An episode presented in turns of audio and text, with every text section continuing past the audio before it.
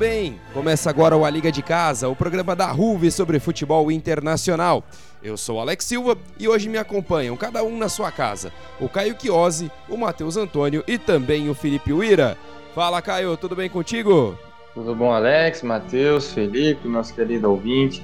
Bora aí falar de Liga dos Campeões. E aí, Matheus, tudo bem?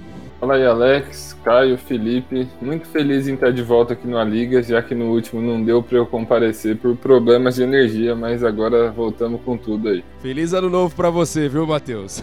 Muito obrigado. E agora eu vou chamar aqui, convidar para dar o seu oi aqui, cumprimentar a nossa audiência, o cara que está em êxtase. Afinal de contas, estamos gravando esse programa na quarta-feira, dia 17, poucos minutos depois de o Borussia Dortmund vencer o Sevilha fora de casa. Felipe Weir, é sempre um prazer gravar com você, meu querido. Tudo bem? Alô, alô, Alex, Caião, Matheus. É, quem diria, né? Depois de uma vitória, é, ainda tenho medo do jogo de volta, mas pelo menos a gente não perdeu. Meu Deus do céu. O cara é o pessimismo mesmo, não tem jeito. Para você que escuta pela primeira vez, o A Liga cobre tudo sobre o melhor do futebol mundial. E nesse episódio vamos falar tudo dessa semana de Champions League. Então aproveita para já seguir o programa aqui no Spotify, para não perder nada dessa temporada do A Liga. Além, claro, de seguir a Ruve nas redes sociais. É arroba Bauru no Instagram, RUV Bauru no Instagram e Rádio Nesp Virtual no Facebook.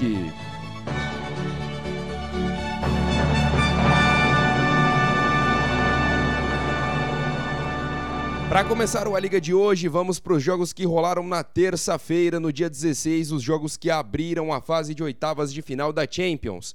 O RB Leipzig recebeu o Liverpool lá em Budapeste, na Hungria, por causa das proibições de voos da Inglaterra para a Alemanha.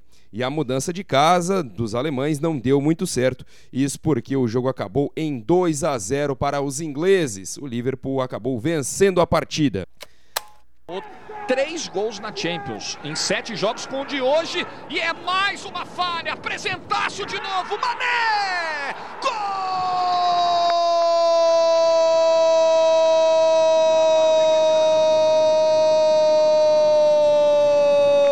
Gol do Liverpool!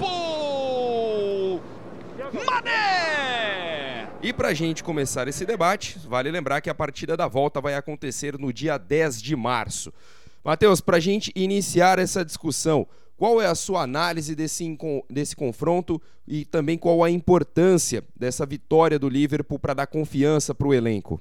Olha, Alex, eu acho que as duas equipes procuraram o jogo, né? O jogo foi bem legal, na minha opinião. Os dois times jogaram e deixaram jogar. Foi um jogo bem dinâmico.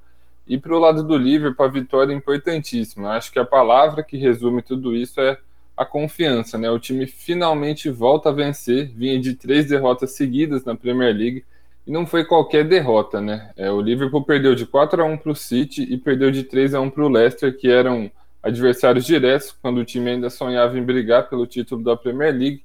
Mas isso já passou e ontem o time foi muito bem, né? O Alisson voltou a aparecer bem, fez uma defesa importantíssima no início do segundo tempo. E se sai o gol do Leipzig, poderia ter mudado o destino da partida e Mané e aparecendo muito bem, sendo decisivos e conseguindo cravar essa vitória para o Liverpool. Um último destaque é o zagueiro, o Kabak, o turco que veio do Schalke 04, apareceu muito bem ontem depois de uma estreia ruim contra o Leicester, então essa vitória dá um ânimo a mais para a torcida que agora pode esperar, por que não, coisas melhores para o restante da temporada.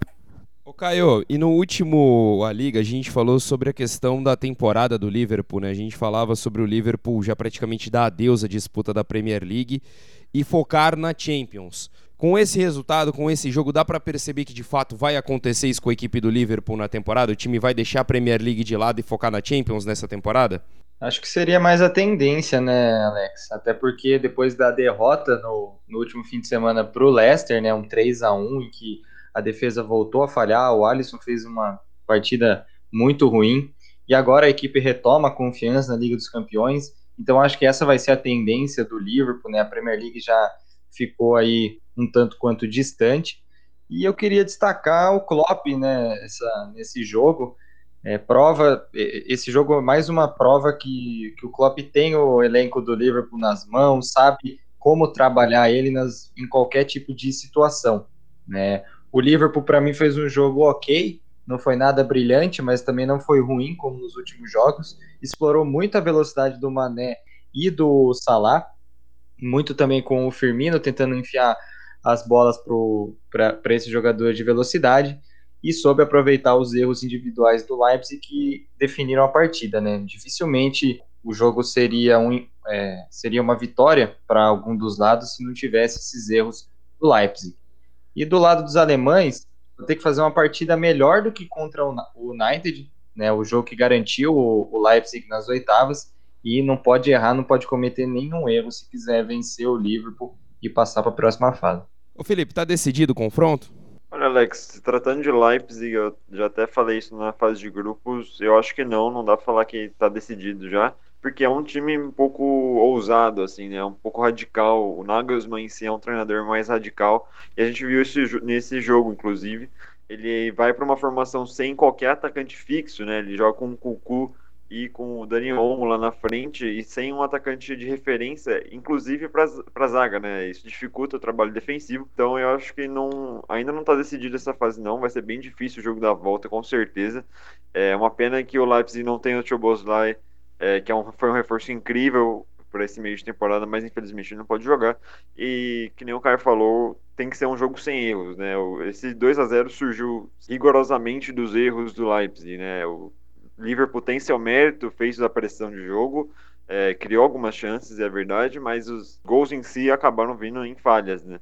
Então esse jogo de volta tem que ser um jogo rigorosamente sem falhas. A sorte, a gente pode falar que mudou um pouco de lado, né? O o Liverpool do Klopp vinha sofrendo muito com falhas, né? Nesses dois jogos que a gente comentou, Leicester e Manchester City, as falhas defensivas foram marcantes para placares bem elásticos e agora voltou pro adversário do Klopp, é, ele que ainda não está muito seguro em falar que a confiança do time, a mentalidade é aquela mesma do passado, né? Porque é uma temporada complicada até aqui, mas vamos ver no jogo de volta como vai estar a mentalidade do Liverpool, se ele vai realmente focar na Champions League.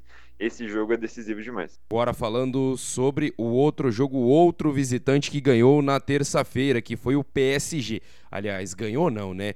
Os franceses atropelaram o Barcelona e venceram por 4 a 1. E é bom destacar que o Paris Saint-Germain não tinha nem Neymar e nem Di Maria para o jogo, afinal de contas, os dois estavam fora por conta de lesões. O Paris Saint-Germain contra golpe Draxler, tem na esquerda o Mbappé, é para ele, pintou o terceiro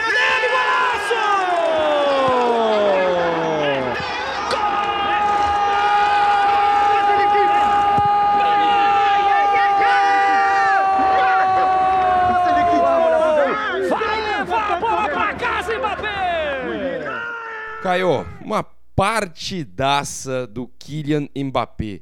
Só faltou o garoto fazer chover no Camp Nou, né? Exatamente, Alex. Fez o que quis com o time do Barcelona. É, o que muito me impressionou, porque nunca vi o Mbappé assumindo esse protagonismo tão grande no Paris Saint-Germain.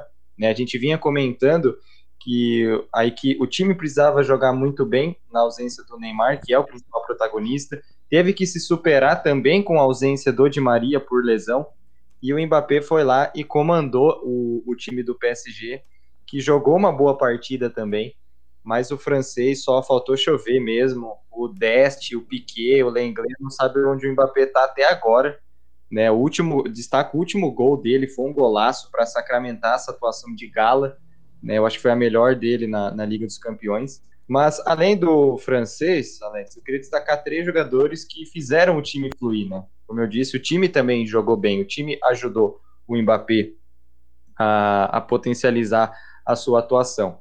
E os três que eu destaco o Marquinhos, o Paredes e o Verratti.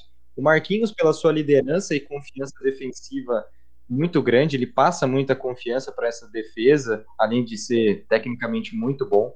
O Paredes, que além de auxiliar na marcação, ele também contribuiu muito com lançamentos, buscando o Mbappé e principalmente o Florenzi, que é um lateral que afunda bastante, tem uma boa chegada à frente.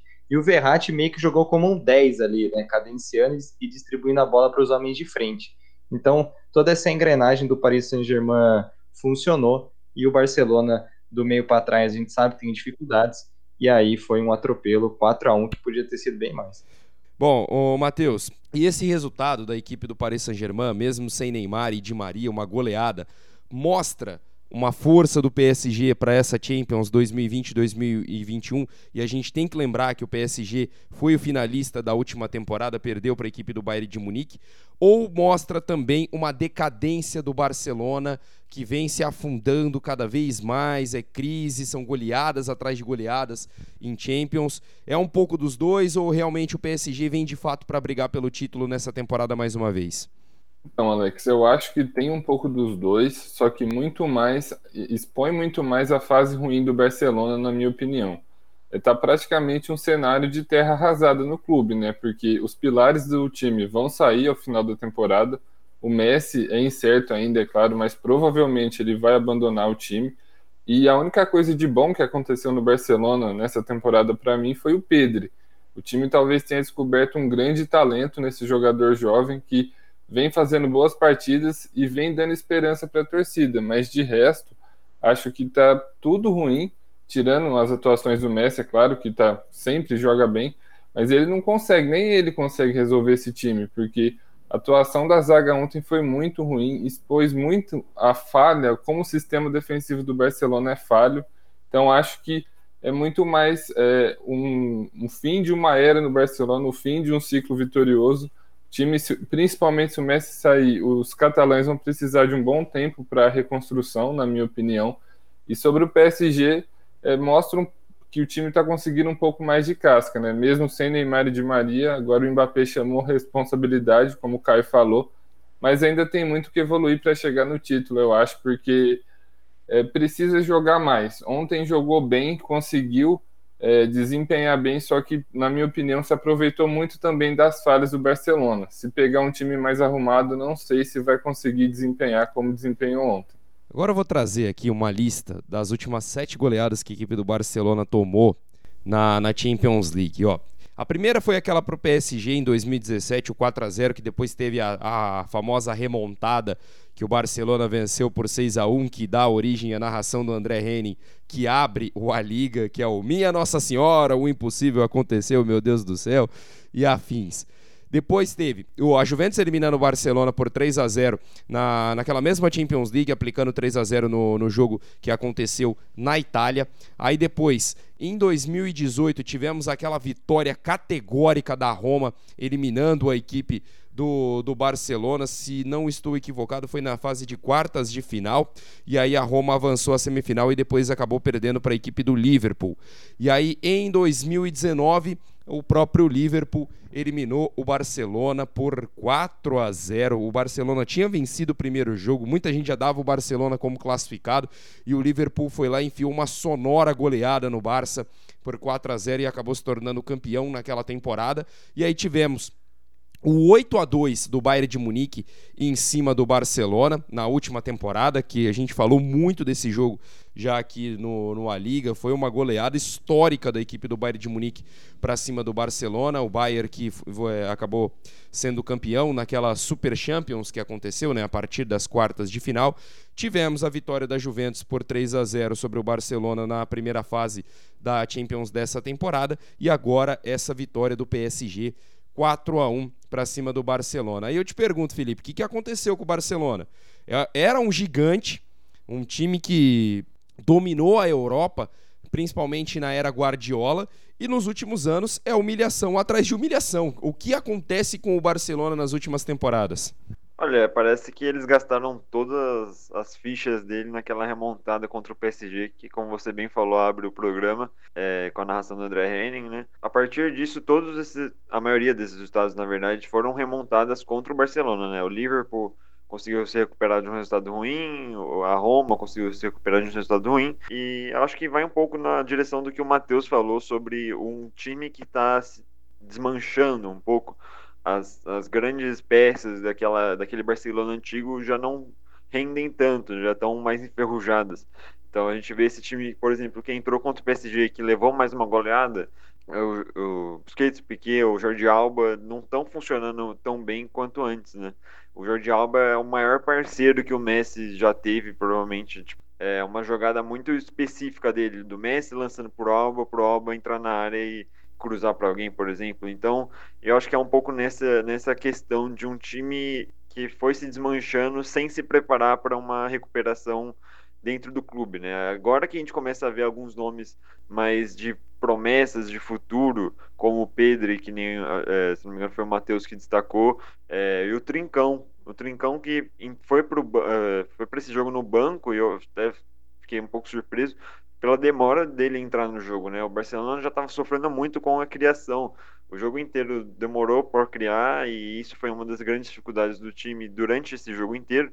E o Trincão demorou muito para entrar, na minha opinião. Então, mas se tratando das últimas temporadas, eu acho que vai mais nessa, nessa ideia de eles não tem, é, terem se planejado muito para um futuro depois daquele Barcelona, né? O Niesta foi embora, o Xavi também, é, Puyol e etc, aqueles nomes lendários e o time foi ficando sem mais peças é, para um futuro tão promissor quanto aquele.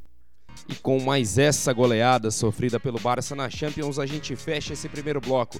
Fica por aí que teremos mais dois jogos para discutir na segunda parte do programa. Enquanto isso, vai seguindo a Ruve aqui no Spotify e também segue a Ruve nas redes sociais. É arroba Bauru no Instagram, R-U-V Bauru no Instagram e Rádio Nesp Virtual no Facebook.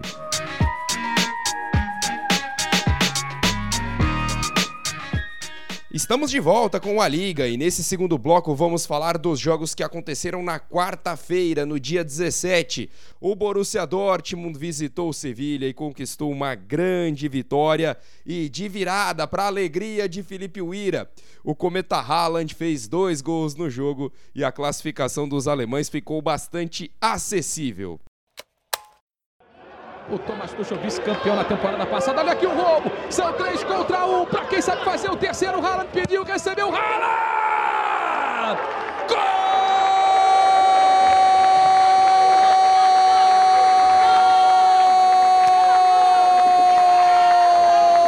É do Borussia Dortmund! Do Cometa Haaland mais uma vez! Ô Felipe, uma vitória surpreendente do Dortmund contra o time do Lopetegui. Qual foi a chave para a equipe do Borussia Dortmund conseguir essa vitória e dar um passo grande aí rumo à classificação? Creio eu que uh, o sistema que o Terzic montou foi inicialmente bem positivo. Né? Ele começa com um gol do Sevilha, claro, isso foi um, mas até foi um pouco falta de sorte, né? A bola desviou ali, acabou sendo quase um gol contra. Mas o time conseguiu se recuperar muito bem, né? A, confiança do time se manteve durante o, durante o jogo. E aí vem um gol do Dahoud que nem era para ser titular, né? O Delaney estava na escalação inicial, mas é, a mulher dele entrou em serviço de parto e então ele foi né, para a família deles é, acompanhar o nascimento do filho, ou da filha, não tenho certeza. Mas o Dahoud entrou muito bem no jogo e fez esse golaço que ia solidificar ele como provavelmente o melhor jogador da partida. Ele que vem com um problemas de confiança com o Terzic em si, já estavam falando inclusive de uma venda dele é, nesse plano de renovação agora com o Marco Rose. Ele provavelmente foi a, a peça assim que a gente pode definir que mudou o jogo porque ele era ele era intensivo na marcação e conseguia fazer essa transição rápida, né? O, o Sevilha acabou com muita mais posse de bolas, foram 65% de posse durante o jogo, e isso se manteve tanto no primeiro quanto no segundo tempo, mas o Borussia Dortmund voltou um pouco para aquele antigo Borussia Dortmund, né, que todo mundo gosta de lembrar, que era muito forte exatamente na transição, uma transição veloz e mortal e isso se provou mais uma vez com o Haaland agora, né? Não mais o Lewandowski ou o Aubameyang, o Haaland viciado em fazer gol em noites de Champions League, se provou mais uma vez com dois gols de contra-ataque. É, e Marco Reus também, vou destacar aqui, uma ótima partida do Camisa 11, uma partida que ele não faz há muitos anos, se a gente puder destacar isso também. É, ele não tinha alcançado esse rendimento há muito tempo e agora num serviço mais defensivo até do que ofensivo nesse jogo. É, falando um pouco do Sevilha, o Bono que ia para um recorde histórico de ele ia tentar bater esse recorde de 780 minutos sem levar um gol, é, feito pelo Andreas Palop em 2008, 2009 pelo Sevilha. Ele precisava passar pelo menos 70 minutos sem levar gol e acabou levando três logo no primeiro tempo. É, o Sevilha conseguiu se recuperar durante a partida, mas começou um pouco lento, levou um gol e parece que sentiu mais o baque do que o gol do, do Borussia Dortmund. Acho que não estava muito preparado, para essa remontada dentro do jogo. É, não conseguiu fazer uma criação. O Esnesiri, que era, vinha, é, vinha sendo um nome importante, é, na conclusão quase não relou na bola, acabou saindo. Então, é, eu acho que o sistema defensivo conseguiu se encaixar finalmente, pelo menos pelo primeiro tempo, e isso se resolveu também no ataque. Bom, Borussia Dortmund, Matheus, não vem numa sequência muito boa pelo campeonato alemão, né? Pela, pela Bundesliga. Nos últimos jogos foram duas derrotas da equipe, a equipe ocupa o sexto lugar nesse momento com 33 pontos. Aí eu te pergunto, Matheus, é o momento agora do Borussia Dortmund, depois dessa vitória contra o Sevilha, tem o clássico contra o Schalke no final de semana, é o momento da equipe do Borussia Dortmund, quem sabe, virar a chavinha na temporada? Sem dúvida, Alex. Acho que não vai ter um momento melhor para fazer isso, até porque uma vitória como essa fora de casa na Champions League vai levantar muito moral e no clássico eu acho que o Borussia vai se sair melhor, apesar de não estar numa situação tão boa, vai enfrentar o maior rival que está na lanterna do campeonato, então é quase que uma obrigação do Borussia ganhar esse jogo. E talvez a vitória no, na Champions e a vitória no Clássico pode ser a união perfeita para o Borussia decolar nessa temporada tem um bom time, realmente não estava jogando bem, mas tem um, uma equipe boa, com bons valores. Então concordo, acho que vai ser o um momento de virada para o Borussia. E com o Haaland jogando desse jeito, pode, por que não, surpreender nessa Champions. Depois que você falou que é uma obrigação do Borussia Dortmund ganhar, o Ira já, já ativou ali o selo anti-zica, viu? Já, já ficou preocupado, Filipão, com esse jogo. Depois, depois daquele 4 a 4 nenhum jogo mais virou obrigação contra o Schalke. Exatamente. E Caio, quem tem Haaland tem tudo? Ah, com certeza, né? Tem gol, arrancada, assistência, força física lá na frente. O cara é um 9 completo. Né? E ele é jovem ainda, tem muito a se desenvolver. Ele já fez 18 gols na Liga dos Campeões, ele tem 20 anos apenas. É um cometa mesmo, é um atacante completo. É, arrancada, é, o, ta, o tapa dele no, no, terceiro gol é uma coisa maravilhosa, assim, né? Com um tapinha só de chapa ali, já deslocou o goleiro, o zagueiro, tudo. Já estava correndo para o abraço ali.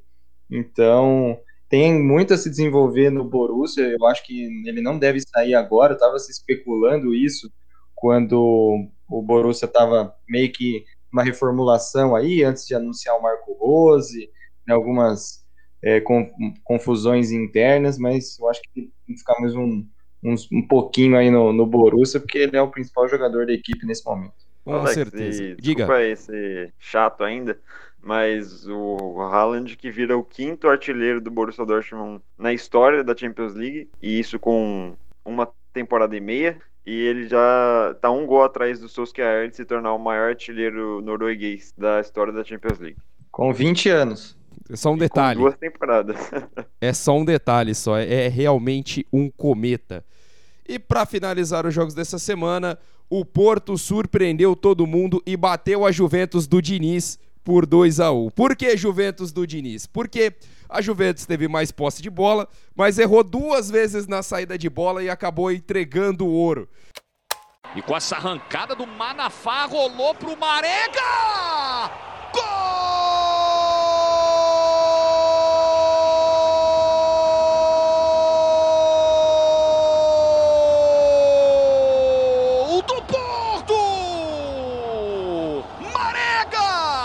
E aí, Caio, a vitória da equipe do Porto que surpreendeu e dá para dizer que a Juventus entrou de salto alto?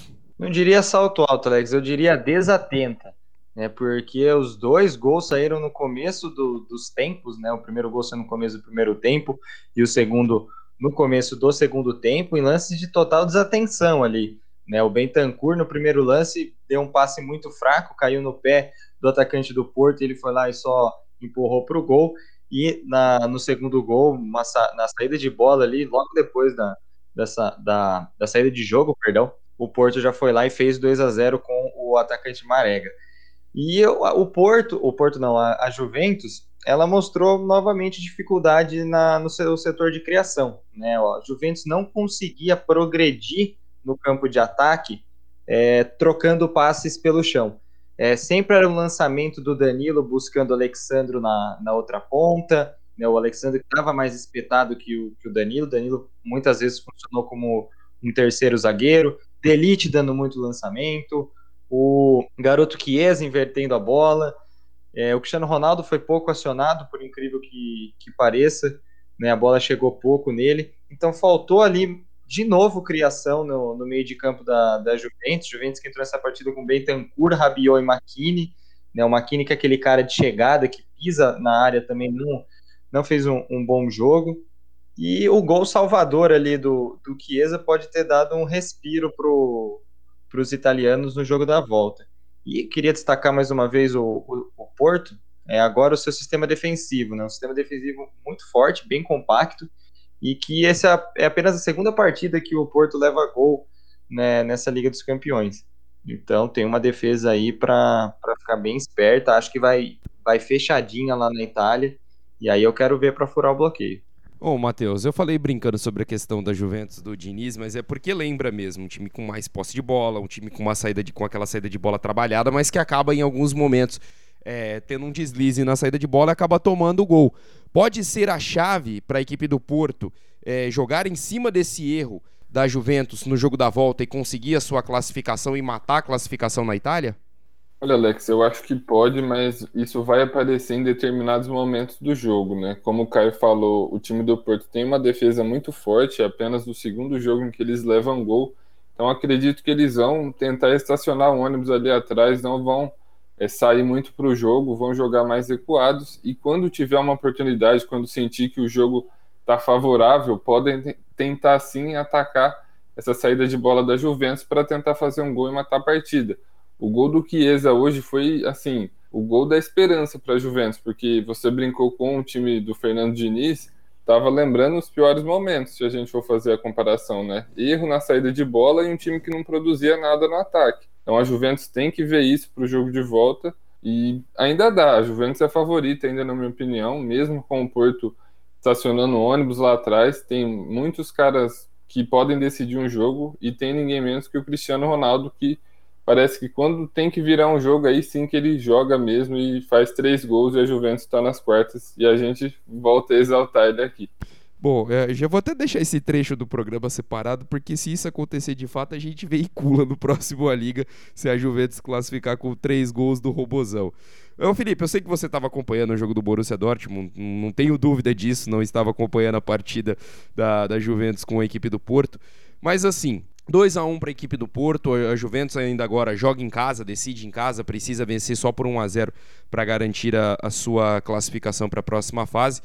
E aí eu te pergunto, o que, que a Juventus precisa fazer para melhorar a sua, para melhorar o seu rendimento e conseguir esse resultado, conseguir a vitória? Talvez, olha, Alex, é complicado dizer porque a Juventus em si mesmo já vem numa sequência complicada, né? Perdeu para o Napoli na, na Série A e é, amarga o quarto lugar, né, com jogo a menos, mas com 42 pontos ainda. É, talvez adicionar mais peças de criação, né? Ele veio com um meio-campo com Chiesa, Bentancur, Rabiot e Makini, que talvez o Chiesa ali seja o jogador mais, de cria mais criativo, é, mas jogando mais recuado, enquanto os três são um pouco mais de marcação e chegada na frente. É, uma, uma é, marca que eu lembrei agora foi o quadrado, né? Faltando nessa escalação por lesão e ele que foi responsável por um ótimo jogo da Juventus no Camp Nou. Né, é, na fase de grupos ainda, o último jogo foi um 3 a 0 da Juventus em cima do Barça, e o Quadrado jogou muito bem, assim como o McKinney, então é, talvez faltou um, um, lateral que aparece mais, né? A gente falou do Danilo invertendo bola e etc. Talvez se fosse o quadrado chegando um pouco mais lá perto e é, conseguindo fazer tabelas e triangula triangulações, funcionasse melhor, mas vai ser vai ser difícil de qualquer jeito. O Porto vai se fechar muito bem, com certeza, é, na Itália e vai ser um jogo complicadíssimo. Mas que, uh, que a Juventus ainda tem a vantagem de gol fora, né? Apesar disso, então é um gol ali já salva o time do Pirlo. E realmente eu acompanhei bem pouco essa partida porque eu tava com a minha atenção em outro lugar. É normal, é totalmente compreensível. Vamos só passar aqui então as datas dos jogos de volta. É, começando pelo jogo do Liverpool, né? O Liverpool que venceu por 2 a 0 na terça-feira. O próximo jogo entre Liverpool e Leipzig vai acontecer no dia 10 de março, às 5 da tarde. Esse jogo está marcado às 5 da tarde para o horário de Brasília, lá em Enfield. É, o jogo da volta entre Barcelona e PSG vai acontecer também no dia 10 de março, jogo que acontece lá no Parque des Princes, às 5 da tarde também na casa do PSG. No dia 9 de março, uma terça-feira, a Juventus encara o Porto às 5 da tarde jogando em Turim e a equipe do Borussia Dortmund recebe o Sevilha também às 5 da tarde lá no Westfalen Stadium, estádio do Borussia Dortmund uma sexta-feira. Para o Liverpool, um empate ou até mesmo uma derrota por um gol de diferença classifica a equipe do Liverpool no, no, no confronto entre Porto e Juventus. A Juventus, se vencer por um gol, é, por 1 a 0 consegue garantir a sua classificação pelo gol marcado fora de casa. Um 2 a 1 é claro, classifica, é, classifica não, perdão, leva a decisão para a prorrogação e na consequência pênaltis. Aí temos também a Paris Saint-Germain e Barcelona, foi 4 a 1 para a equipe do PSG. Se o Barcelona conseguir fazer. É, o, o, Barcelona precisa de quatro gols, né? precisa vencer por uma diferença de quatro gols porque perdeu em casa.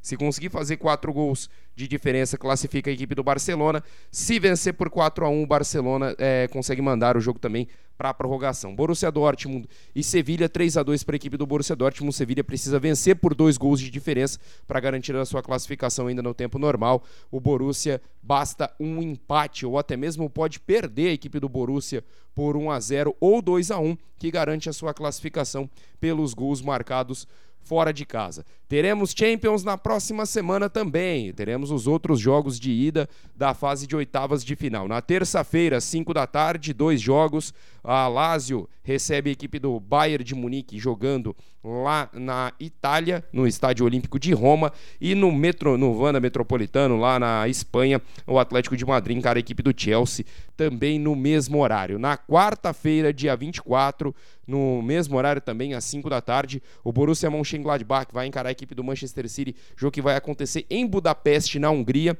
na Puskas Arena, devido à mesma questão que impediu o Leipzig de receber o Liverpool em casa, é, quanto à questão da restrição das viagens devido à pandemia da Covid-19. Então, por isso, o Borussia Mönchengladbach e Manchester City vai ser na Hungria, em Budapeste. E também na quarta-feira, no mesmo horário, teremos Atalanta e Real Madrid. A equipe da Atalanta jogando em casa nesse momento, nessa fase de oitavas de final. Meus amigos, então foi isso. E com essa derrota da Juventus do Robozão e também com os resultados e os próximos jogos da Champions League, a gente termina esse A Liga por aqui. Semana que vem tem mais Champions League e você confere toda a nossa análise no próximo programa. Para não perder nada, segue a Ruve lá nas redes sociais. É arroba Ruve Bauru no Instagram, RUV Bauru no Insta e Rádio Nesp Virtual no Facebook. Quero agradecer a você, ouvinte, que esteve aqui conosco e também a esse time de comentaristas que sempre estão aqui comigo. Caio, grande abraço e até a próxima, meu querido. Um abraço, Alex, Matheus, Felipe, nosso querido ouvinte. E é isso aí, semana que vem tem mais Liga dos Campeões e tem mais a Liga. Valeu, Matheus, grande abraço para você, meu querido. Um abração, Alex, Felipe, Caio. Muito feliz em estar de volta e esperando geral para o nosso programa de semana que vem. Com certeza. Uira, grande abraço para você, meu querido. Até mais. Valeu, Alex, Caião e Matheus. Pessoal que ficou escutando até agora. E esse final de semana a gente deve ter mais transmissão aí também. Final de semana, toda semana programa. Essa produção é incrível. Essa produção tá insana, meu querido. As narrações que você ouviu nesse programa são da TNT Esportes, nas vozes de André Henning, Jorge Igor e Luiz Felipe Freitas. O A Liga é um programa do núcleo de esportes da Rádio Nesp Virtual, com produção, roteiro e edição de som de Felipe Uira e edição geral de Maria Tereza Ribeiro. Na locução, sou eu, Alex Silva. Um grande abraço para você que esteve aqui conosco e até mais. Tchau, tchau.